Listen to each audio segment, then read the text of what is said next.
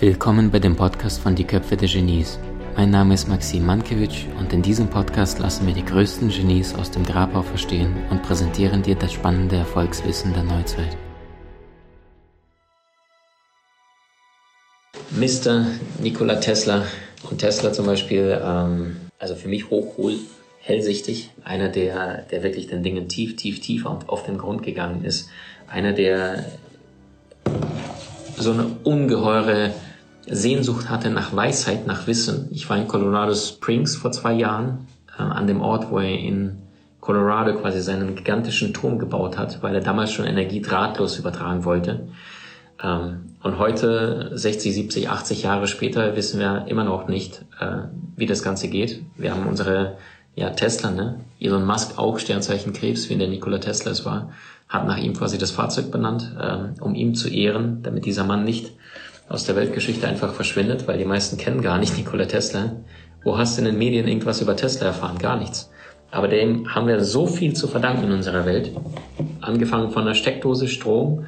Wenn du es in, in die Steckdose steckst, Wechselstrom, hätte sich ein anderer, relativ gieriger Verstand namens Thomas Edison durchgesetzt, der einfach nur alles rauf und runter geklaut hat und einfach alles nur kopiert hat, was er vorgefunden hat, würden wir jetzt in einer anderen Welt leben. Und dieser Nikola Tesla, der hat eine Eingebung gehabt nach der nächsten. Zum Beispiel, ähm, als er vier Jahre alt war, hat er damals einen Kater gehabt, das ist der Matschak gewesen, den hat er immer gestreichelt und ähm, irgendwann durch das Streichen des Fells von diesem Kater äh, gab es diese Blitze. Vielleicht kennst du das, wenn du einen Pullover äh, abends ausziehst im Bett und du hast das Licht schon aus, dann gibt's nach einem, bei einem Wollstoffpullover gibt's so etwas wie Funken beim Ausziehen des Pullovers merkst du, dass es dann knistert, ja. Und, und so hat er sich das Fell vom Kater aufgeladen und dieser vierjährige Tesla, Nikola, äh, der Junge sieht dieses Fell vom Kater und ist total faszinierend, was das für eine Welt ist, von der er nichts versteht, aber den in seine, Stichwort Seelenpartnerschaft, wieder in seinen Sog gezogen hat.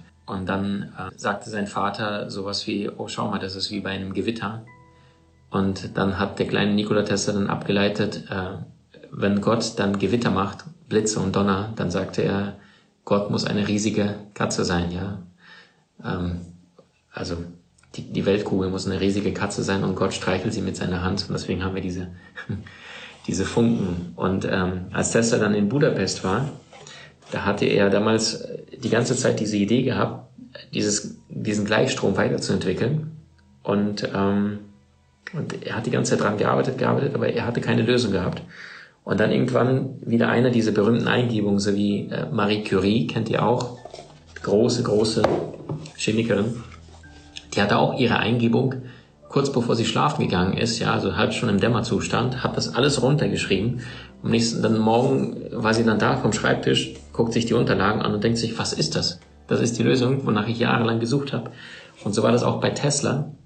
Der es nicht rational mit dem Verstand erzwungen hat, sondern seine Eingebung hatte Genau darum geht es in dem Buch, äh, was ich gerade zu Ende schreibe, was im März 2022 kommt. Wie es dir gelingt, geniales Leben zu leben. Deswegen auch die Genies da im Hintergrund. Und Tesla zum Beispiel hatte eine dieser Eingebungen im Park von Budapest, als er spazieren war.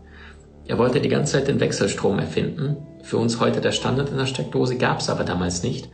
Und ähm, dann hat er plötzlich diese Gammawelle und, und fing an dann, äh, mit dem Stock hat er nichts bei sich gehabt und hat mit dem Stock dann im Sand, im Boden die ganze Formel aufgekretzelt und dann war das Ding vollbracht.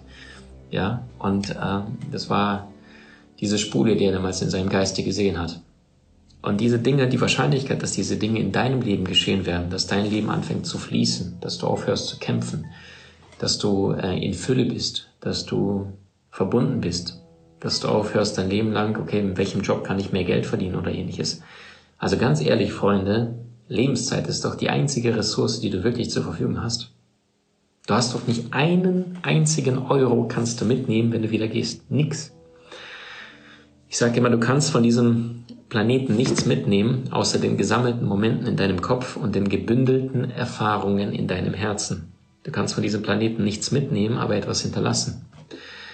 Und die Frage ist, was wird dein Erbe sein, wenn der Moment gekommen ist, an dem du gehen wirst?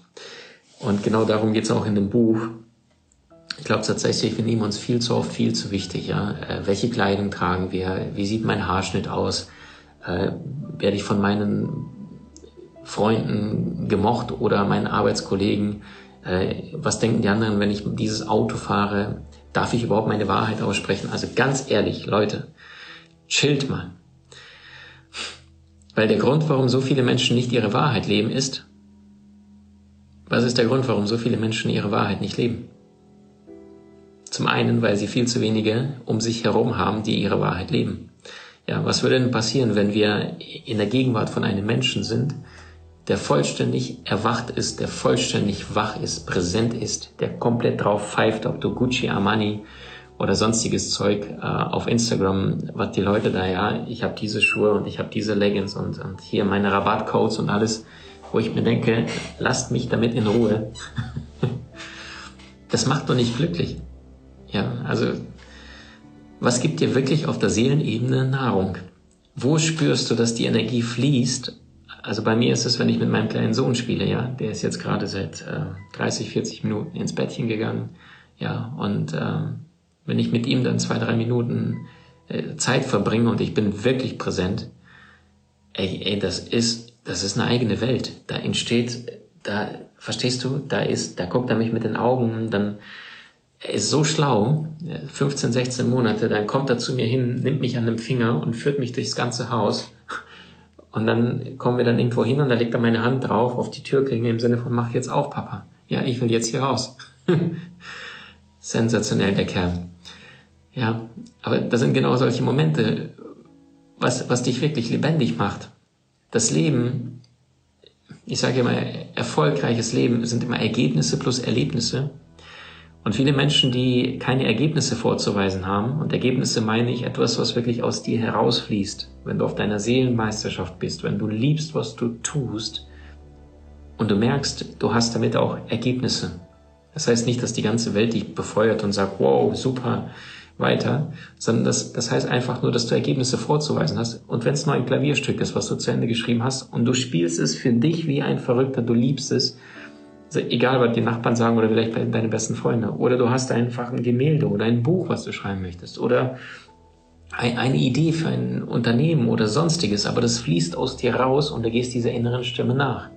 Weil weißt du, diese Eingebung, diese Gammawellen, von denen hier Mr. Tesla oder C.G. Jung hatten, ja, ist es wichtig, dass du, du bekommst immer einen bestimmten Zeitraum, nachdem du diese Eingebung bekommen hast. Und je nachdem, wie stark du in deinem Energiefeld bist, gilt es, diesen Zeitraum zu nutzen, damit du in die Umsetzung kommst. Ja, die Rationalen, die sagen 72-Stunden-Regel, ja, pfeif drauf. Wenn du kraftvoll in deiner Manifestation bist, dann, dann kannst du es auch nach zwei Jahren tun. Aber je nachdem, wie bewusst du bist, je nachdem, wie viel Seelenkräfte du schon entfesselt hast, umso schneller kommst du in die Umsetzung, umso weniger zweifelst du. Ähm, also ich habe zum Beispiel permanent immer wieder Eingebungen, äh, immer wieder Gedankengänge, wo ich, ähm, ich merke, das ist eine Eingebung, ich weiß es ist nicht von dieser Welt, ich weiß, es wird mir gerade gegeben. So, und dann merke ich, manchmal passt gerade nicht, weil ich habe wahnsinnig viel zu tun, tagsüber, äh, wochenlang, immer. Und dann kommt aber immer diese innere Stimme, okay, Maxim, hast du das schon gemacht? Und dann kommt, nee, habe ich noch nicht geschafft. Und da sind das Projekt und das und hier und da. Und dann zerreißt du dich, weil 24 Stunden am Tag, wie, wie in Tesla und Michelangelo.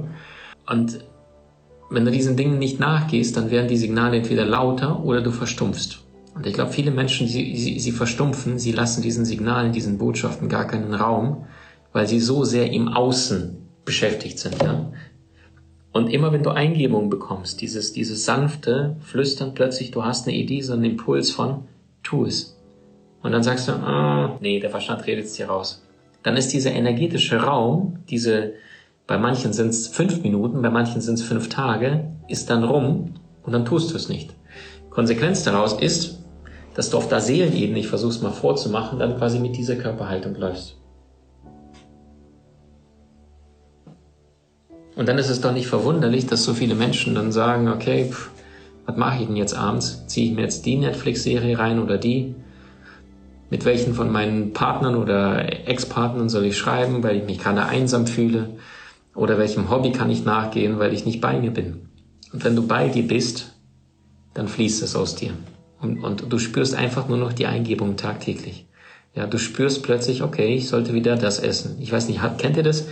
Dass ihr irgendwie so morgens oder mittags plötzlich so eine Eingebung habt, okay, ich sollte unbedingt jetzt das essen, heute Abend oder ähnliches. Kennt ihr das?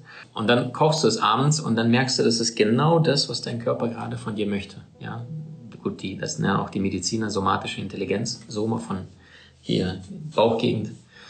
Ähm, und das heißt, dort wissen wir es relativ einfach. Ja, Menschen, die sagen, okay, ich frühstücke immer um, um 11 Uhr oder um 10 Uhr, wenn da jetzt 10.15 Uhr ist, kriegen die Hunger.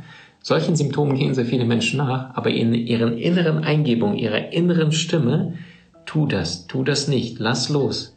Hör auf, Zeit zu verschwenden. Hör auf, mit diesen Menschen nicht zu treffen. Hör auf, das zu tun.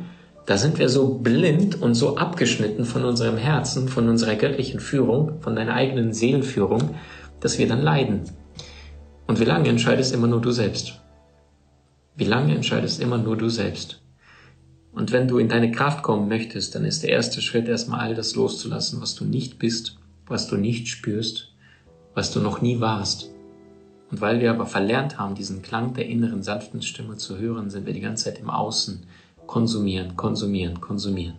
Ja, Lebensmittel, die keine sind, irgendwelche Kleidungsstücke, irgendwelche ich kenne Leute, die bereiten sich vier, fünf, sechs Stunden lang vor, um bei Instagram ein Foto zu schießen, wo sie möglichst gut gelaunt für einen kurzen Moment den hier machen und danach fallen die wieder, ja, wie, wie so eine Pflanze, die dann jetzt kurz aufgegangen ist, zack, Foto, bam, und wieder zusammenfällt und so, okay, und dann faken sie weiter ihr eigenes Leben. Und all die anderen gucken bei Instagram und denken, oh krass, ist die gut trainiert, boah, ist der gut drauf. Blödsinn. Ja, oder wo die alle sind wieder und so weiter. Also ich reise auch viel. Und ich, ich, ich, ich liebe es auch, diese, diese Erde zu erkunden. Aber ich, ich weiß nicht, wie oft du von mir schon irgendwas gesehen hast auf Reisen oder ähnliches, weil was soll ich denn angeben, was, was ich gerade da erlebe oder ähnliches? Ich verstehe, dass es manche von der Neugier hier, das ist wahrscheinlich eins der Streitthemen bei uns im Team, die sagen immer, Maxim, du machst viel zu wenig Stories. Und weißt du was, mein Team hat recht. Hm? Die haben hundertprozentig recht. Und ich merke jedes Mal, wenn ich dann mir sehe, ja komm, jetzt, jetzt habe ich es verstanden, ich muss viel mehr Stories machen. Ich, ich möchte auch mit euch in Community, äh, mit, mit den Menschen in diesen Communities in, in Verbindung sein, verstehen, was sich beschäftigt, wo kann ich euch vielleicht unterstützen. Aber gleichzeitig merke ich irgendwie, äh, ich, ich habe keine Lust, so viel von mir privat zu teilen. Ich bin auch nicht dieser extrovertierte Typ. Ähm, aber worauf ich total Bock habe, ist mit euch richtig tief zu gehen.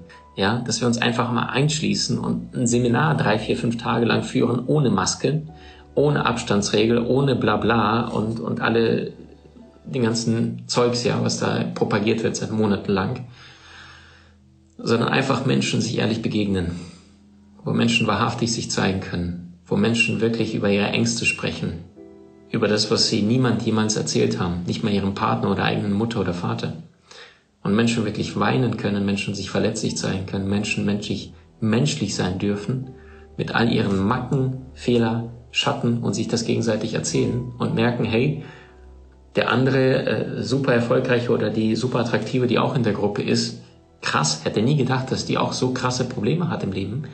Und plötzlich öffnen sich die Herzen, weil Verletzlichkeit ist doch das, was uns menschlich macht. Tiere fressen. Tiere haben Instinkte. Tiere sind auch manchmal sehr liebevoll, wenn du so Katzen oder äh, Hunde oder generell äh, Tiere als Lebewesen. Aber sie haben nicht diese Mitteilungsmöglichkeit wie wir Menschen. Ja, hier Da Vinci über mir, der mit dem Hut, der sagte, ähm, die Mitteilungsmöglichkeit eines Tieres ist sehr gering, aber das, was es von sich preisgibt, ist sinnvoll und nützlich. Die Mitteilungsmöglichkeit des Menschen ist gewaltig, aber das, was er von sich preisgibt, ist meistens hohl und nutzlos. Du hast Menschen in deinem Umfeld, die dir besonders wichtig sind? So teile den Podcast mit ihnen und wenn du es möchtest, bewerte und abonniere diesen. Wenn du noch schneller deine Meisterschaft erlangen möchtest, so findest du über 20 außergewöhnliche Videokurse in unserer Genieakademie unter maximmankiewicz.com.